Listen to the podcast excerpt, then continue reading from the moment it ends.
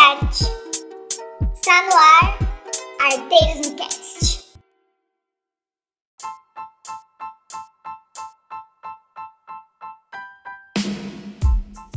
Fala aí, arteiros! Eu sou o Victor. Eu sou a Juliana. E eu sou a Isabela. Está no ar mais um episódio do Arteiros no Cast. Nesse episódio debate, iremos discutir sobre Setembro Amarelo. Bom, para começar esse app debate, por que não explicar o que é Setembro Amarelo? Gente, basicamente, Setembro Amarelo é uma campanha brasileira de prevenção ao suicídio que iniciou lá no ano de 2015. Ele tem origem através de uma iniciativa do, do CVV, que é o Centro de Valorização da Vida, do Conselho Federal de Medicina, que é o CFM, e da Associação Brasileira de Psiquiatria. Nesse mês, a gente tem maiores destaques para debate sobre saúde mental e saúde emocional, e principalmente para prevenção ao suicídio. Mas por que setembro é setembro amarelo? Bom, o amarelo é uma inspiração de um acontecimento é, que ocorreu lá em 1995, que um jovem norte-americano de apenas 17 anos, ele tirou a própria vida no seu Mustang amarelo.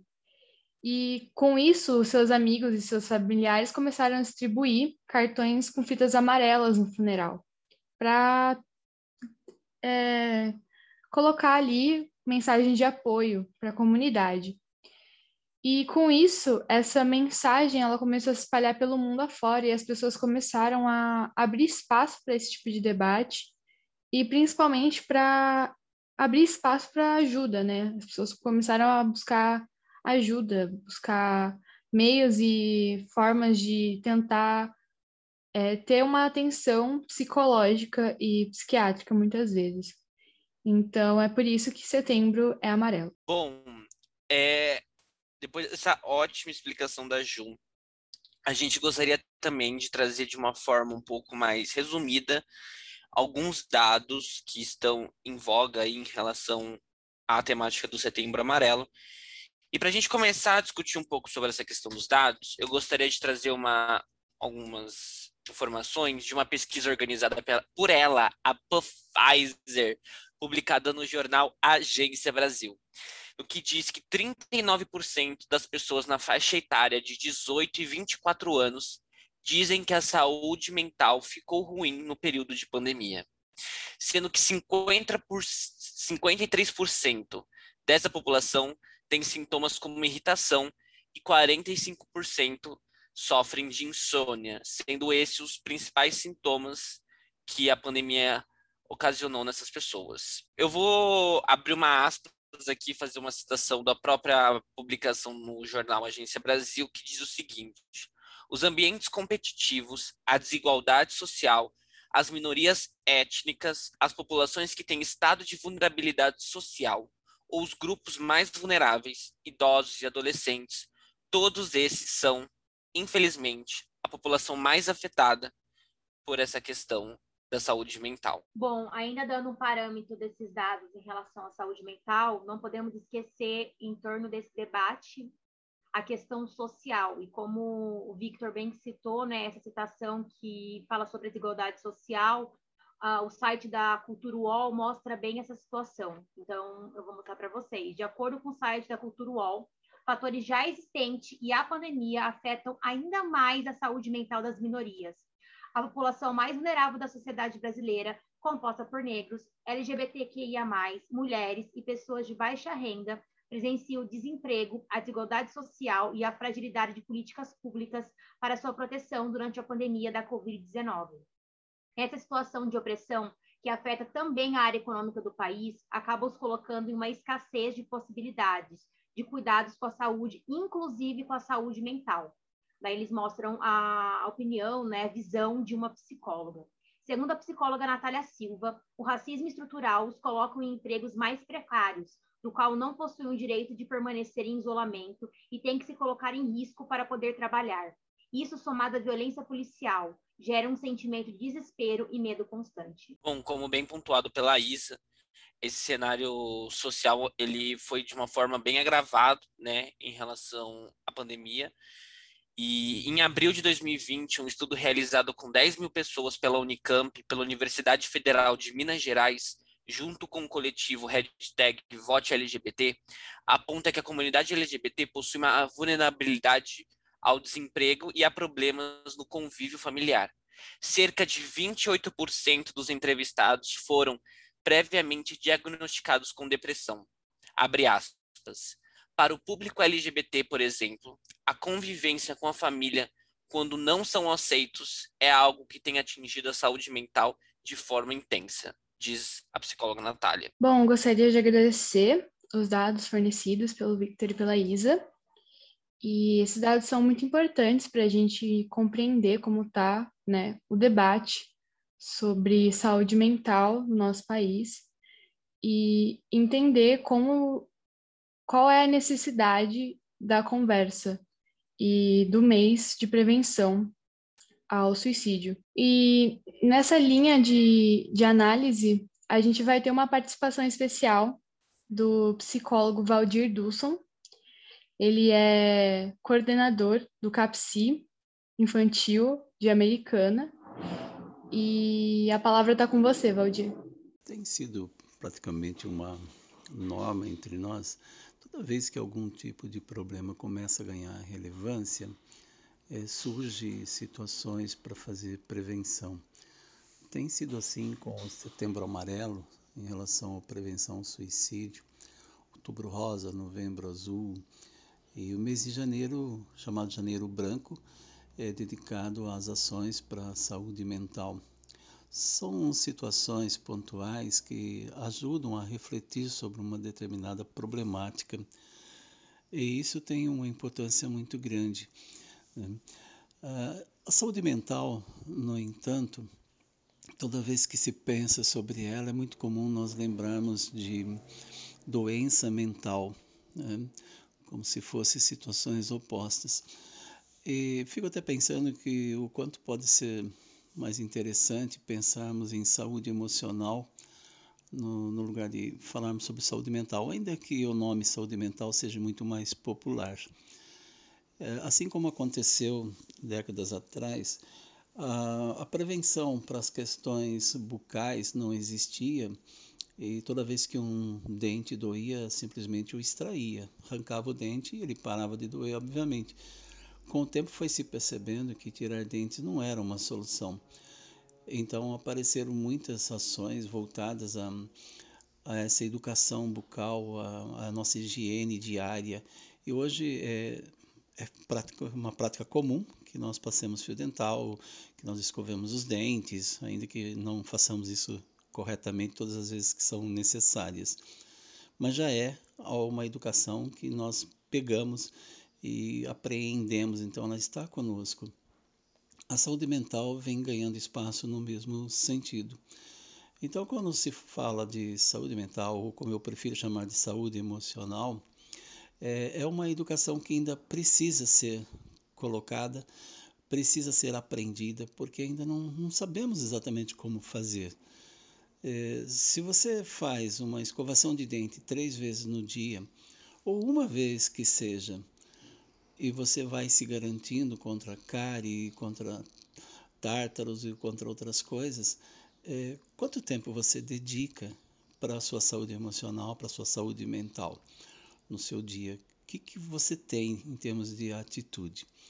Quando nós pensamos na, nas questões terapêuticas, né, dos consultórios, aqueles 50 minutos, eles são ricos nesse sentido, porque é um momento que você volta para você para você varrer um pouco desse lixo entre aspas né, que foi se acumulando é, que foram na verdade hoje pode até ser chamado de lixo mas naquele momento foram situações muito importantes na vida de todos nós e mas eles se acumularam e eles estão gerando determinados problemas e muitas vezes nem sabemos que são eles os desencadeadores os gatilhos de atitudes e situações relacionais que provocam conflitos.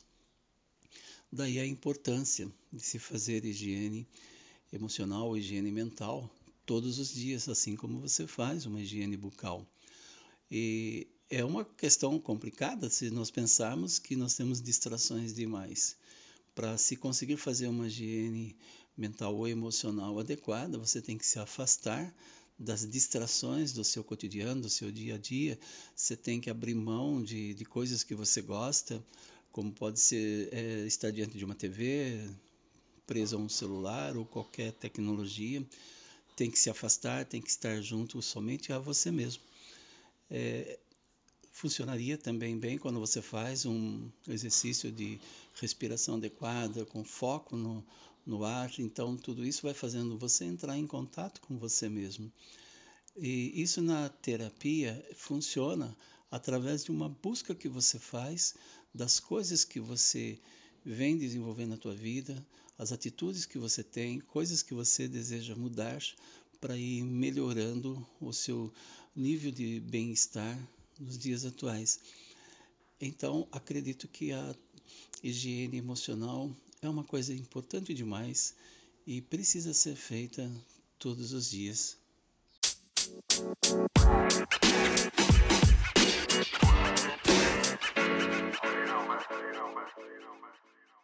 Muito obrigada pela sua contribuição, Valdir. É, foi uma ótima reflexão e eu tenho certeza que faz a gente pensar bastante sobre essas distinções e principalmente o quanto a gente está cuidando dessa nossa saúde emocional e de nós mesmos. Bom, agora nós vamos para um momento mais desabafo.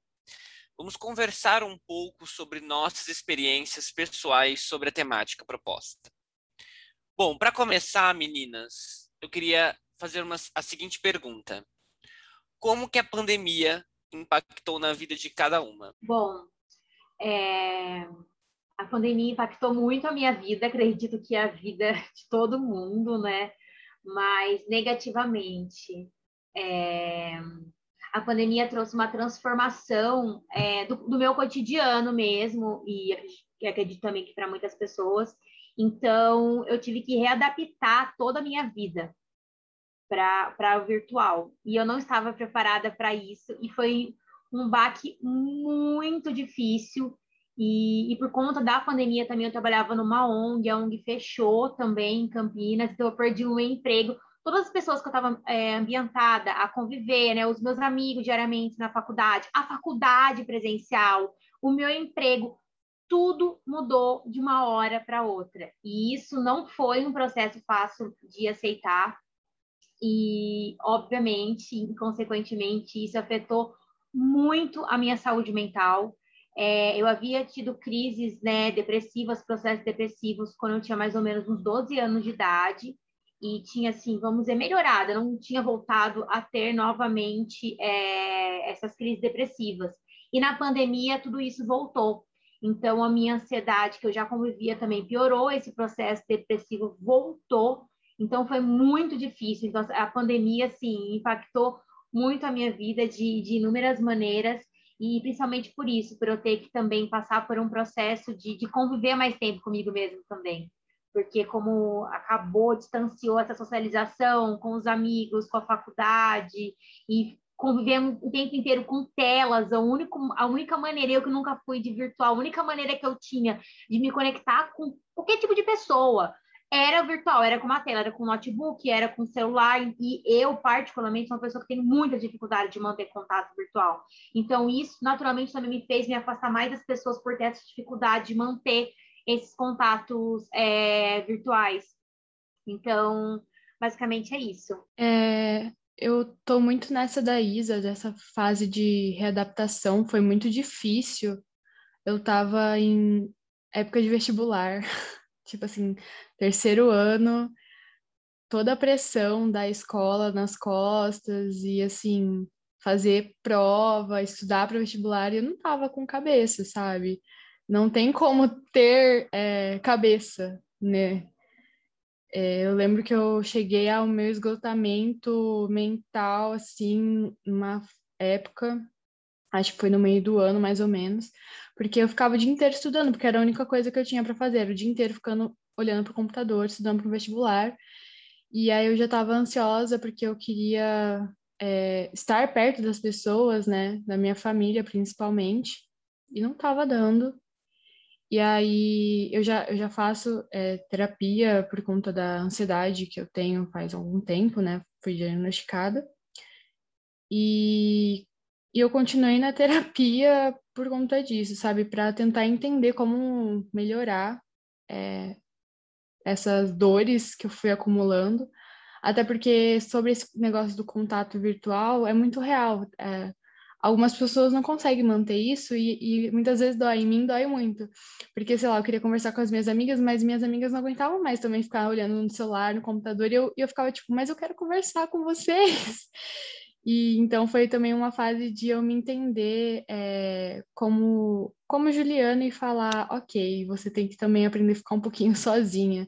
E isso doeu bastante. Eu, assim, minha vida, ela deu uma guinada de 360, porque eu era uma pessoa que eu não ficava em casa. Eu tinha uma coisa comigo que eu não ficava em casa. Eu saía de manhã para o estágio, depois já emendava na faculdade à noite, voltava para casa, no outro dia levantava de manhã, isso era durante segunda a sexta.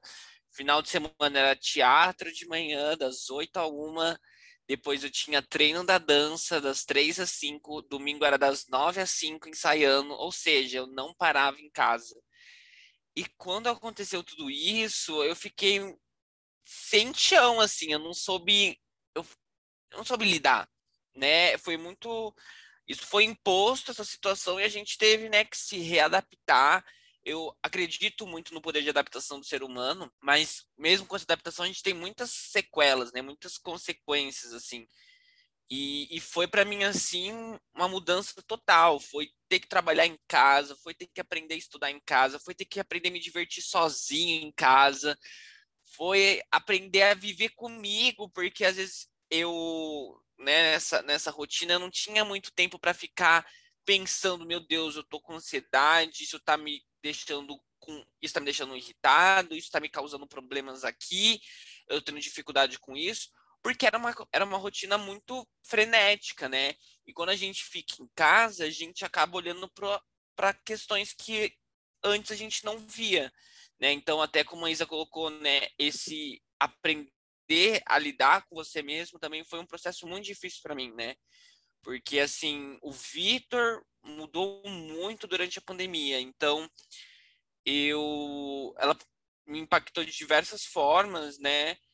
Mas principalmente de uma forma negativa, assim, a minha crise de ansiedade, ela piorou ao extremo, coisa que eu nunca tinha tido antes, crises a esse ponto. E acabou voltando, e aí eu olhei para mim e falei assim, assim eu não vou conseguir, né? Sozinho, tentando lidar com esse novo cenário, eu vou precisar de ajuda. E foi nesse sentido que eu também fui procurar terapia, que hoje que eu já tinha feito na época do meu ensino médio, tinha feito três anos de terapia, que também era um momento que eu estava passando por muitas dificuldades, não estava me entendendo, não estava me encaixando, estava me questionando sobre muitas coisas. E foi nesse período que eu vi a terapia para mim como uma solução, assim.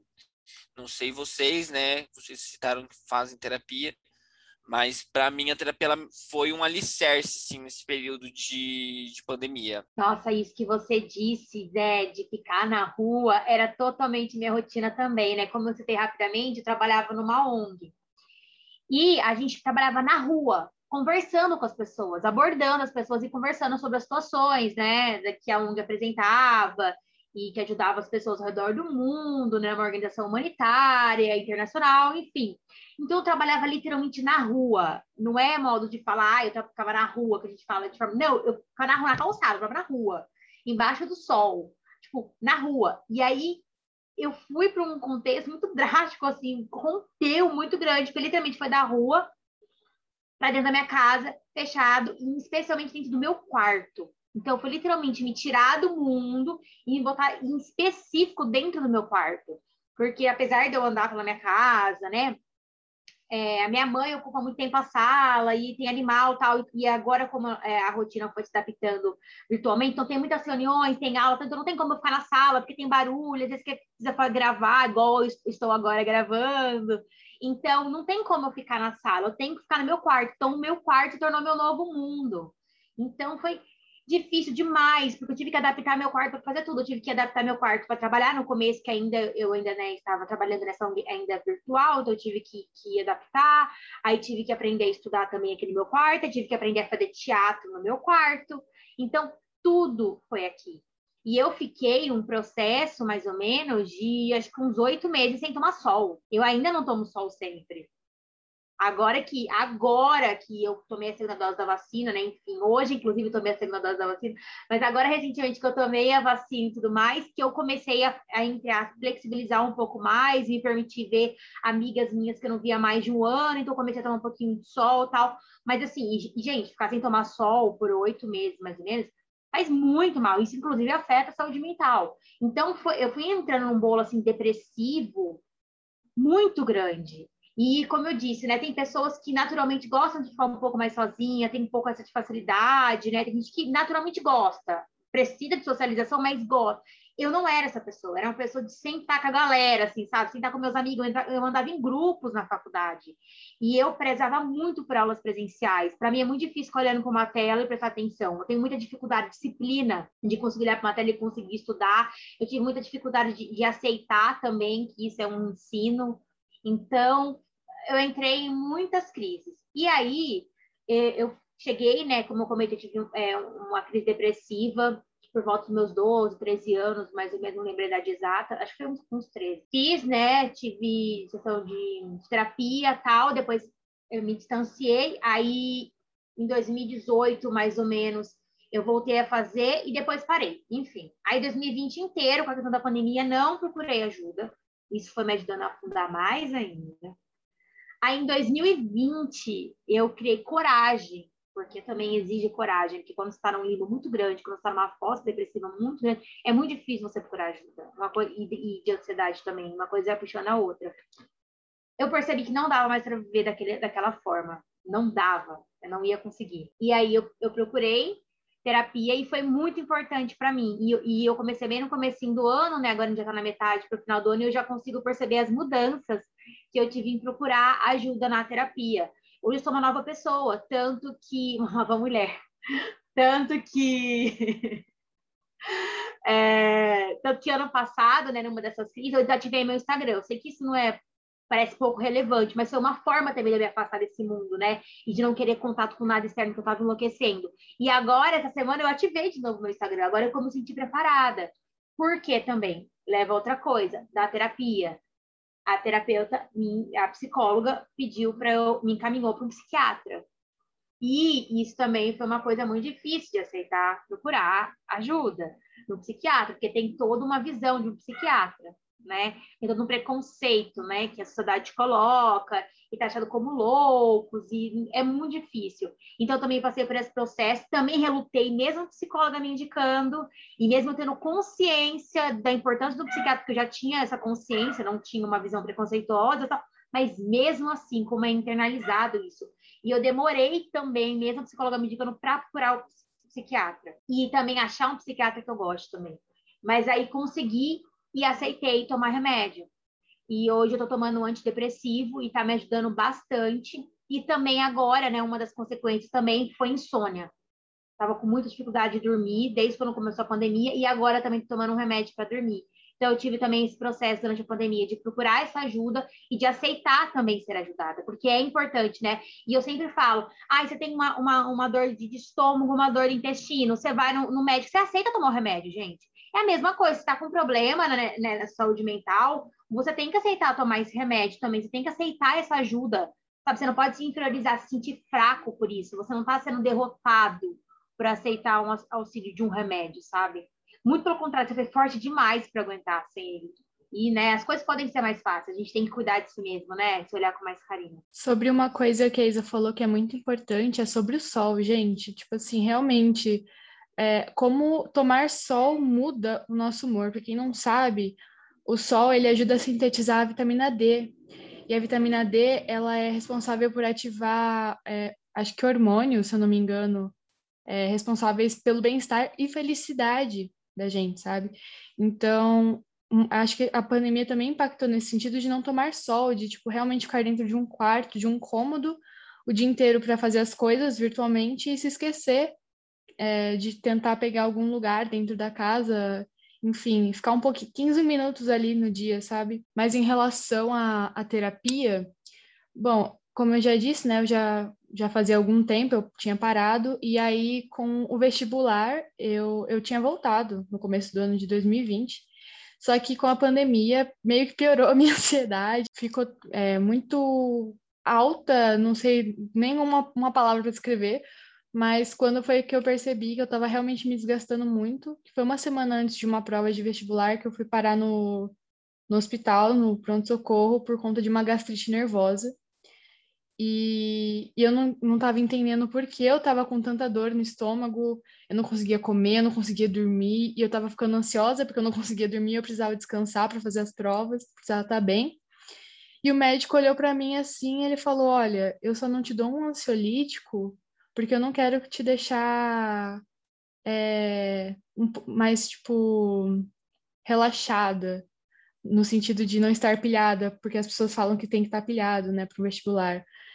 Ele falou assim: eu não quero te deixar assim, então eu não vou te dar um ansiolítico, mas eu quero que você converse com, sua, com a sua psicóloga, caso você faça terapia, e fique bem, respire, sabe? E escutar isso de um médico foi muito essencial, porque ele olhou para mim e falou assim: você não está bem, você você teve um sintoma físico, uma dor física que foi desencadeada por um, um problema que está acontecendo no seu emocional.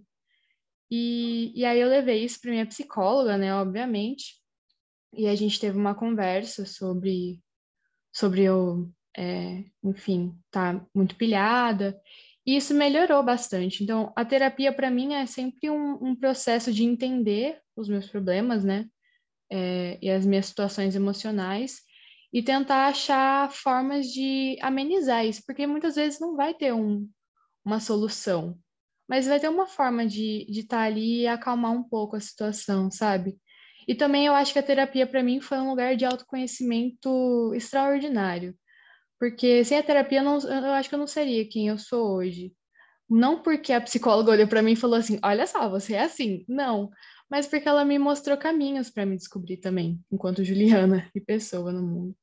Mas eu acho que é isso, enquanto questão de terapia e afins. Eu acho que uma coisa que a Ju colocou e que eu acho que é importante enfatizar, que é uma coisa que a minha psicóloga fala para mim, é a gente, o nosso a gente fala, né, que o nosso organismo é o nosso segundo coração, assim, né?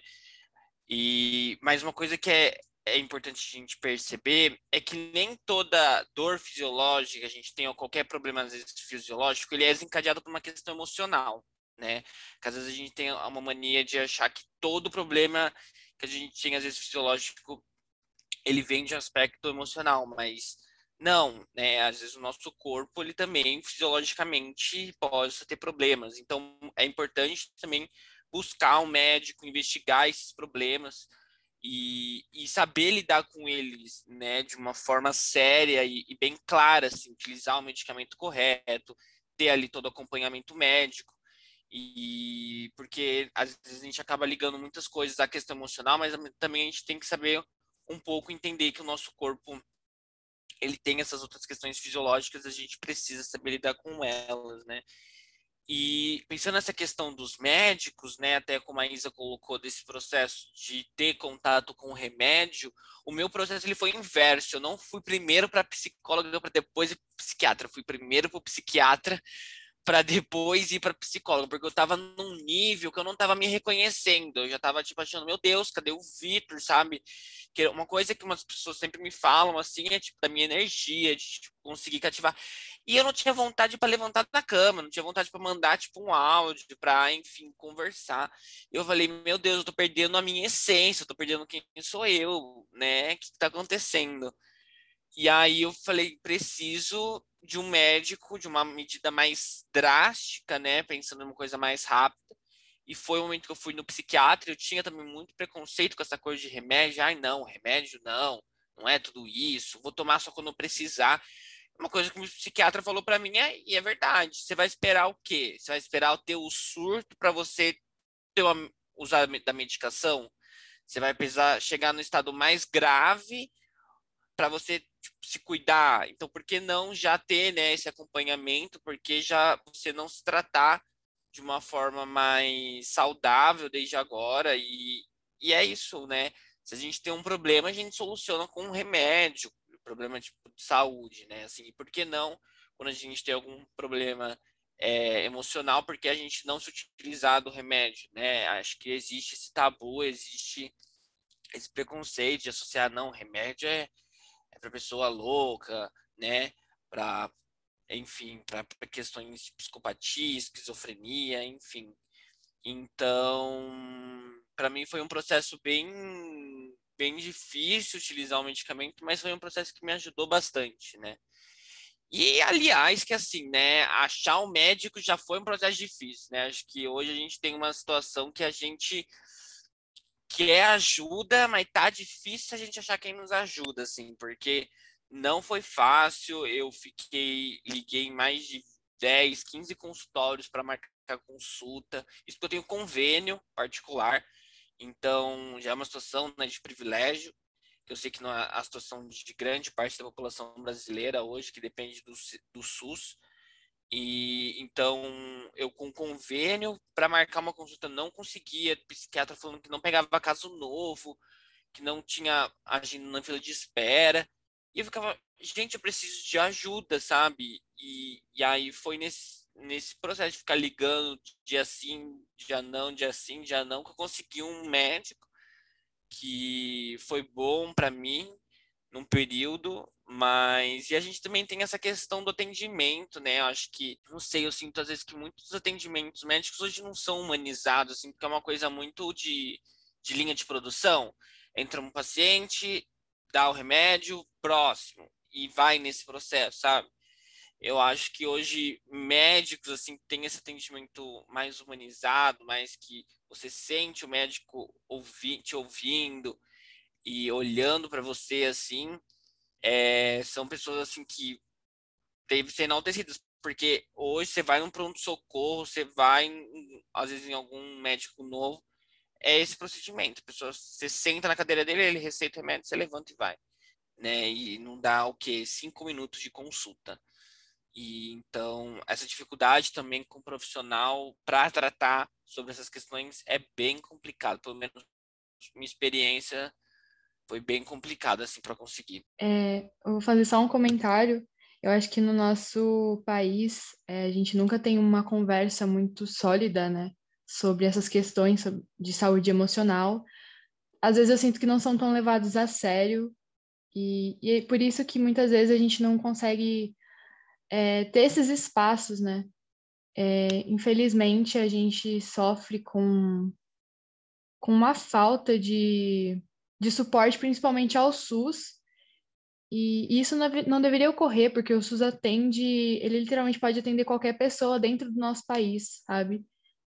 A gente. É, é, outros países olham para o SUS e falam: nossa, que bacana esse sistema. Só que a gente está perdendo ele, por falta de, de verba, por cortes na, na saúde, e isso é muito triste. É, fazer alguns comentários, né, de acordo com o que vocês colocaram. É, a Ju, né, ficou doente por conta da questão da saúde mental.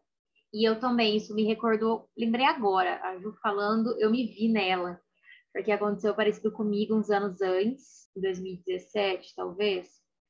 E eu fiquei com suspeita de câncer de intestino por causa da minha saúde mental também. Fiquei muito mal, era por conta da minha saúde mental, né? Que o Victor apontou essa diferença, né? Que às vezes não é, não, mas realmente era.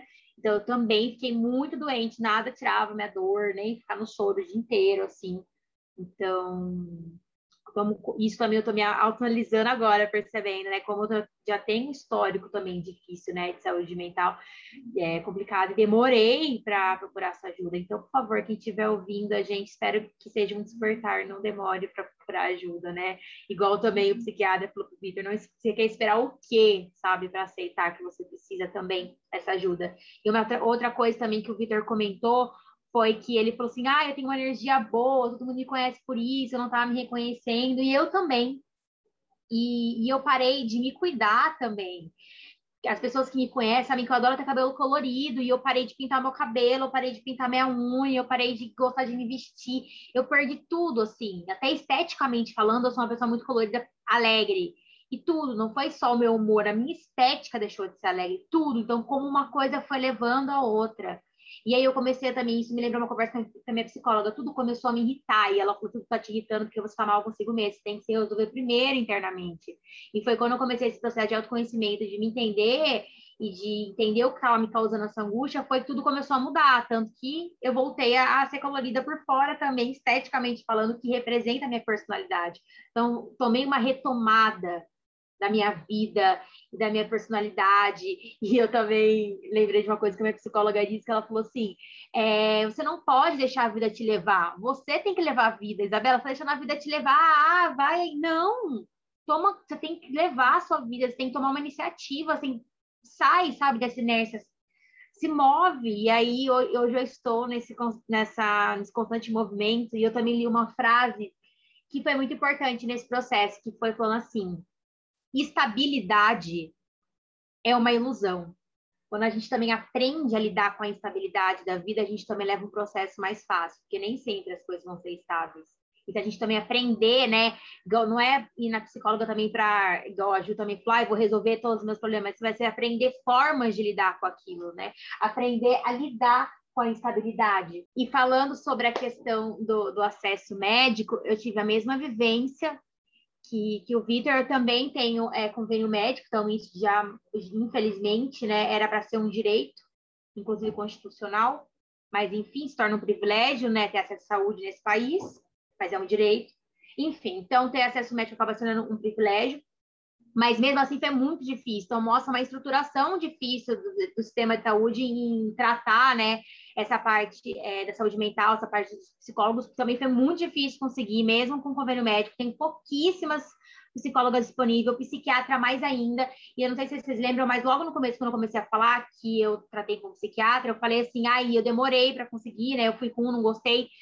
Não gostei justamente por causa disso que o Peter falou, de mau atendimento. Eu entrei na sala dele, ele olhou pra minha cara, passou um remédio lá e eu saí. Eu não fiquei nem cinco minutos na sala dele. E depois eu consegui um outro que me ouviu, que me olhou um psiquiatra, que entendeu, que conversou comigo sobre os efeitos do medicamento, que passou uma dose menor, que está fazendo acompanhamento comigo. Então é isso também, sabe? Você se sentir acolhida por esse profissional.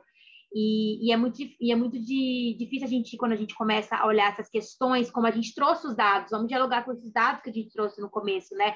Desigualdade, como esse aumento da, do desemprego no país, o Brasil voltando para o mapa da fome, essa desigualdade aumentando, como essas pessoas vão ter acesso, sabe? Como essas pessoas vão conseguir pagar a terapia, sendo que também, igual a Ju falou, o SUS está sofrendo corte, aí também não tem no SUS, as pessoas não têm dinheiro para pagar, e não tem emprego, não tem convênio pelo emprego, e aí vai virando uma bola de neve, e aí?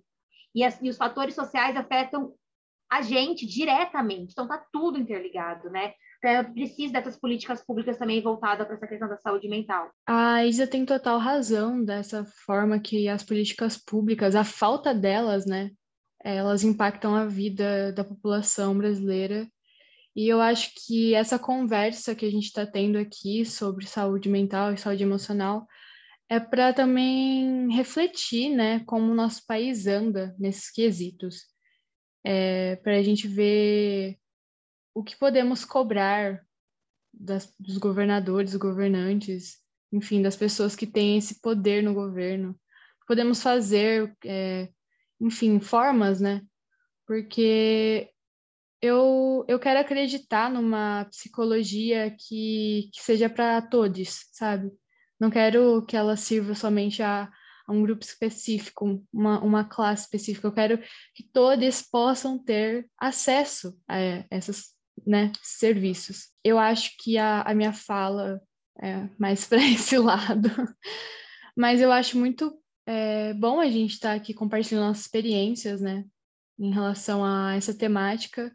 Eu acho importante, eu acho que muitas pessoas podem se ver nessas vivências e tentar também pensar se por que não estar presente, tipo, numa terapia, caso seja possível, né?